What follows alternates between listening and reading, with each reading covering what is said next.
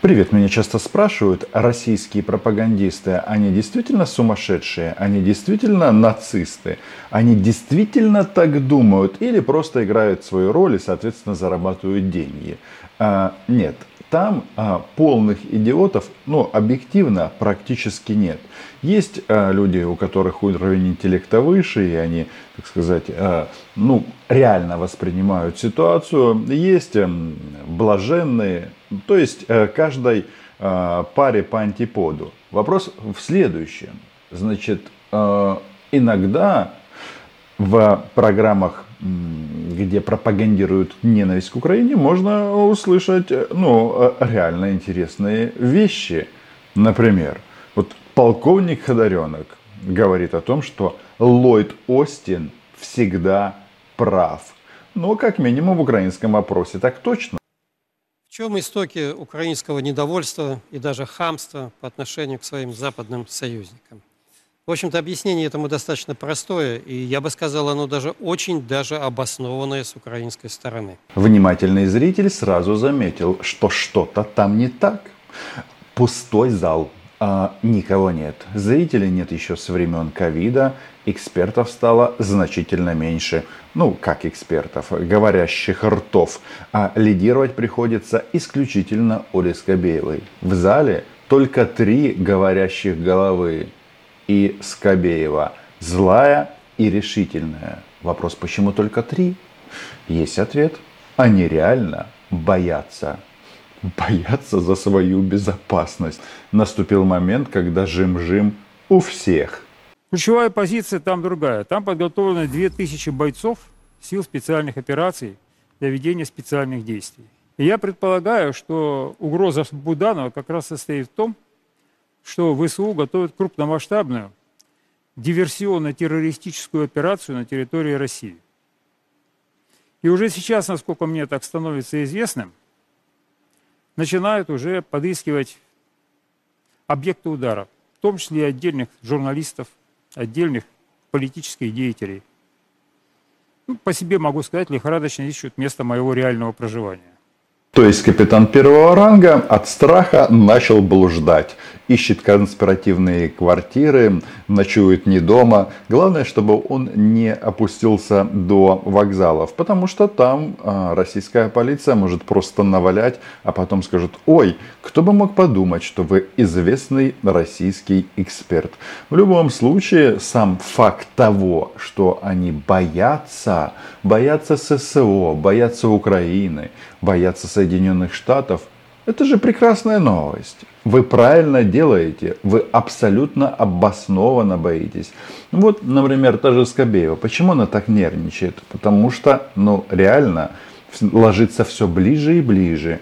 А эта программа снимается, знаете где?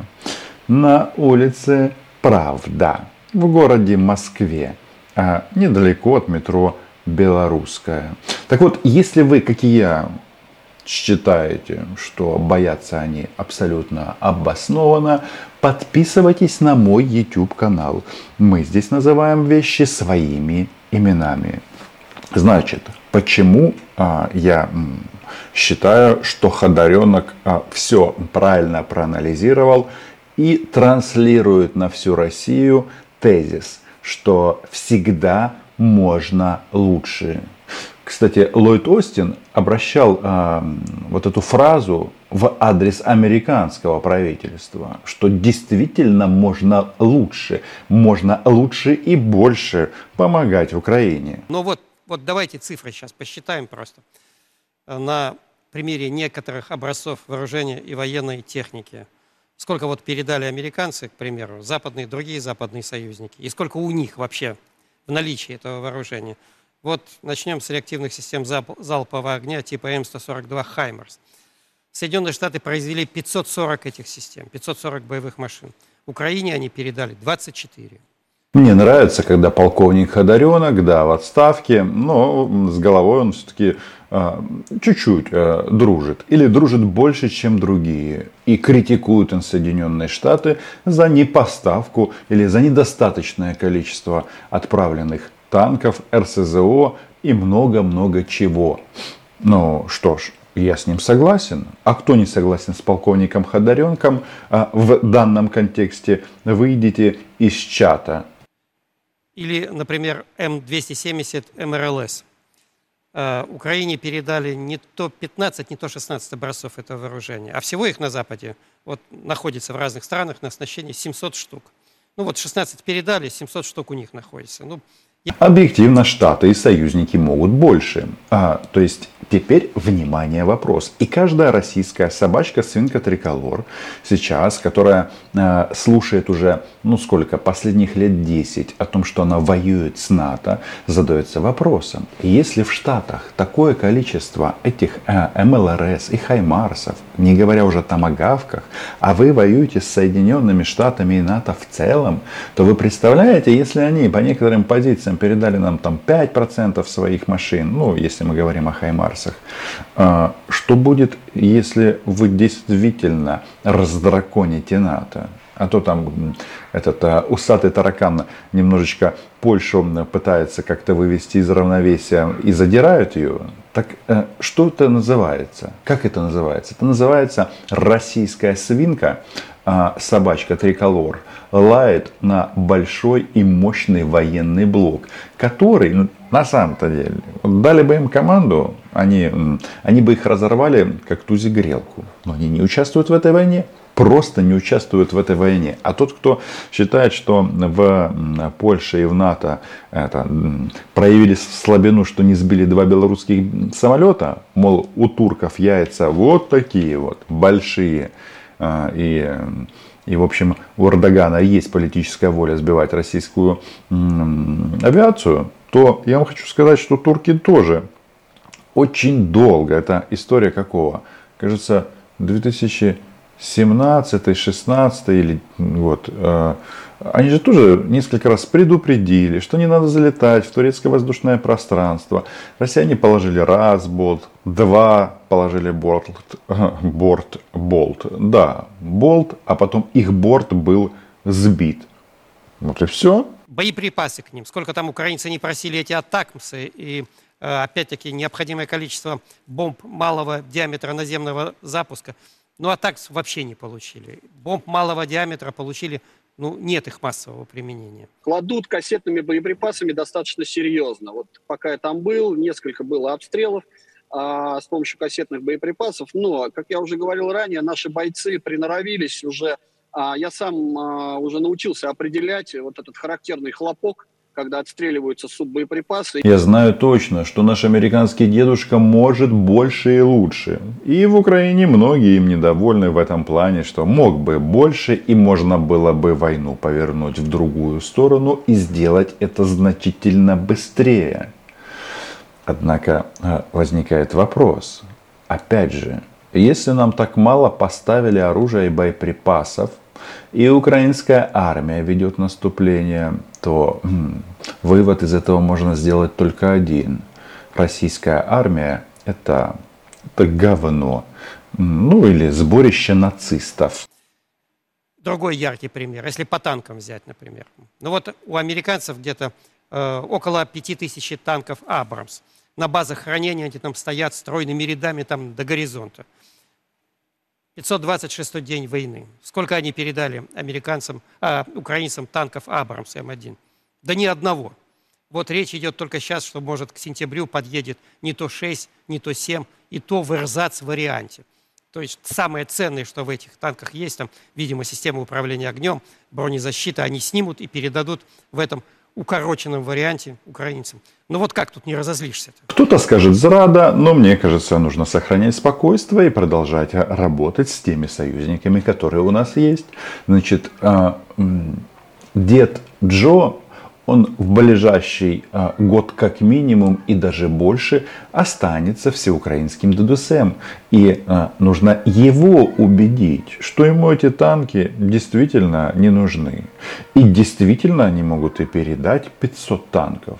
Могут, могут. Сделают они этот шаг Там есть масса вот, а, объяснений. Ну, это вообще геополитический аспект, чтобы Рашка не развалилась, чтобы, я не знаю, а, она не развалилась, но Путина при этом убрали. И вроде как тут масса переговоров на тему, чтобы свалить маньяка ведутся.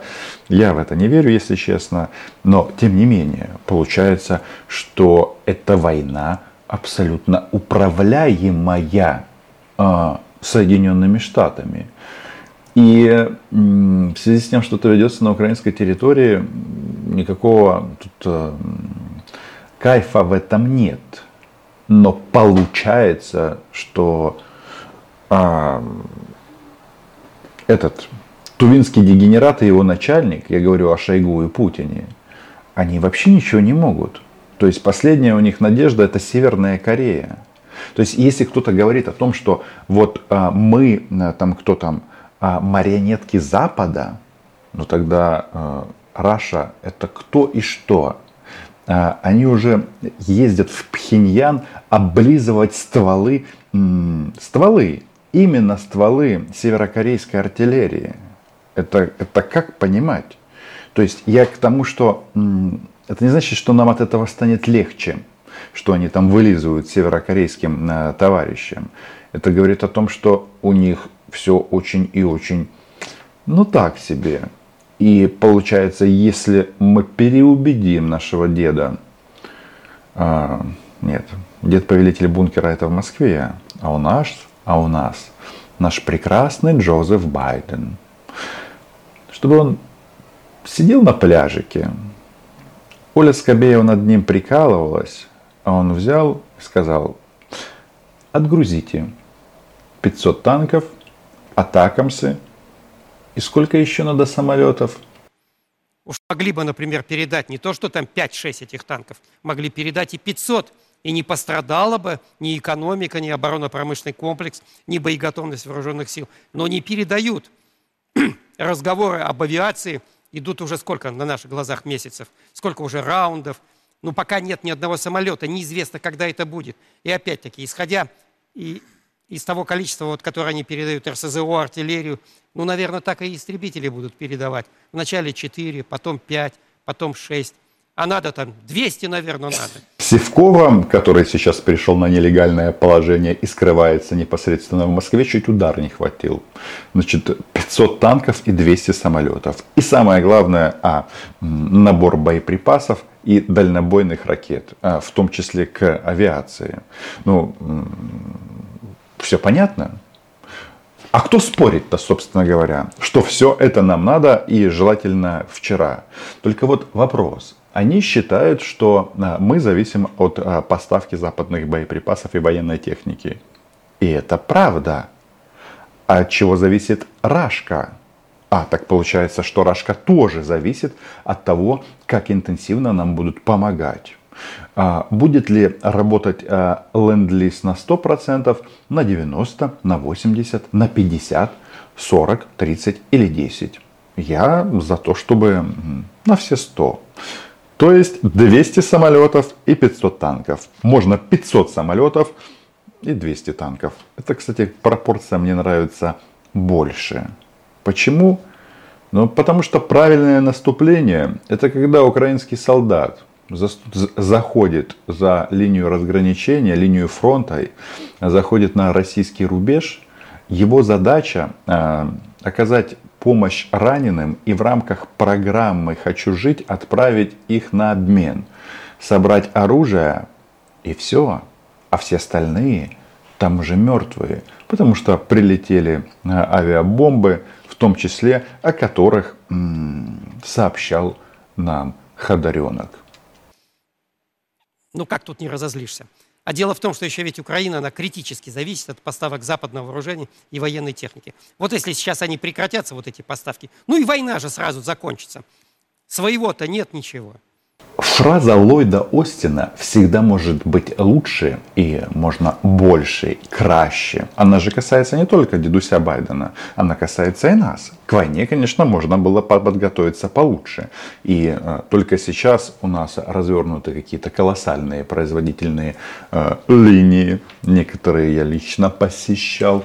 Например, вот такую а, где днем и ночью клепаются дроны. Знаете, как этот дрон называют? А, собака-свинка триколор. Они называют его Баба-Яга, потому что он прилетает ночью и бросает много-много бомб. И боеприпасы мы стали производить, а, и все больше и больше производственные линии работают и, соответственно, выдают на гора военной продукции. Это все понятно. Но вот товарищу Ходоренку на заметку. Если перестанут поставлять а, боеприпасы Украине, война закончится? Ну, он говорит о поражении Украины. А если на эту ситуацию взглянуть по-другому, и будет 500 самолетов и 200 танков, тогда же война тоже закончится только она закончится так, как нужно Украине.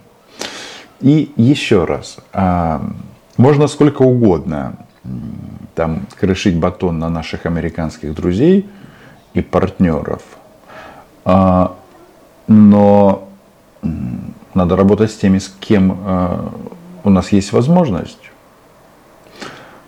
Байдена Многие критикуют, в том числе республиканцы критикуют за недостаточную помощь Украине. И, и часть демократов критикуют. И вообще и Сенат, и Конгресс. Там четкая позиция. И количество обращений в Белый дом, соответственно, а, непосредственно к Джозефу. А, Открой кран. Открой до конца ангары. Ангары вооружений стран НАТО, в первую очередь США. Значит, в этом направлении надо работать. Вот поэтому-то они испытывают, вот, видимо, трудность держаться уже, начинают хамить, размахивать. Ну, я бы, наверное, и с кулаками накинулся. Нам а, с нашими западными партнерами нужно, а, работать. И я постоянно это повторял и буду повторять. А еще там есть один момент. Нужно выполнять взятые на себя обязательства. В части, например, институциональных реформ. О чем мы, кстати, договаривались неоднократно с нашими западными партнерами, с, теми, с тем же Джозефом Байденом. И да, Ллойд Остин прав. Это касается и США, и Украины. Можно и э, мы должны стремиться к тому, что было бы больше и лучше. Подписывайтесь на мой YouTube канал. Как всегда, называем здесь вещи – своими именами. У нас здесь не Верховна Рада, здесь без табу. В любом случае, Україна була, є і буде. До зустрічі!